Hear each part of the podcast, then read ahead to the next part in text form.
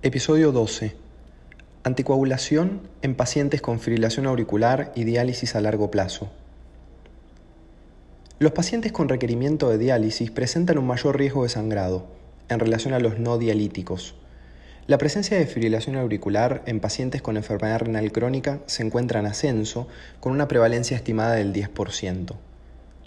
Este subgrupo de pacientes fue excluido de los estudios aleatorizados pivotales que demostraron el beneficio del tratamiento de anticoagulantes orales en pacientes con fibrilación auricular, principalmente en términos de una disminución de accidente cerebrovascular.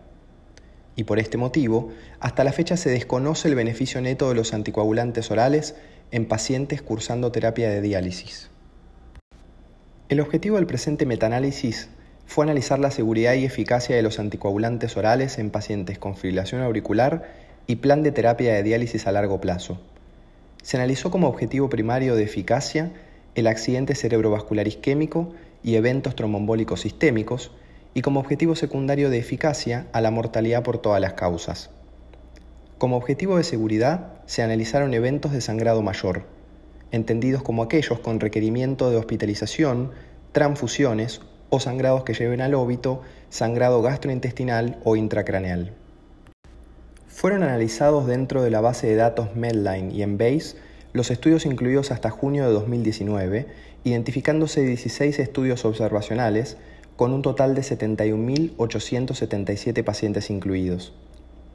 En relación al subgrupo de pacientes no anticoagulados, los pacientes en tratamiento con warfarina y apixaban no presentaron una disminución estadísticamente significativa en términos de accidente cerebrovascular o eventos tromboembólicos sistémicos, con una elevada heterogeneidad en los datos obtenidos.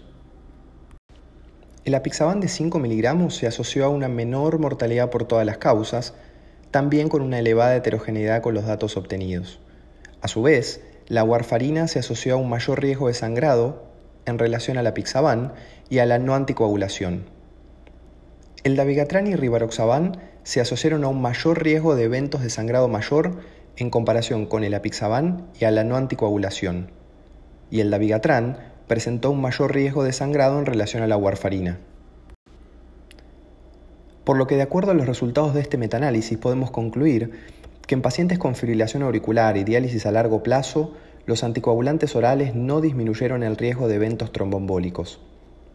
La warfarina, el dabigatran y el rivaroxaban se asociaron a un mayor riesgo de sangrado mayor en relación a los pacientes no anticoagulados y al tratamiento con apixaban.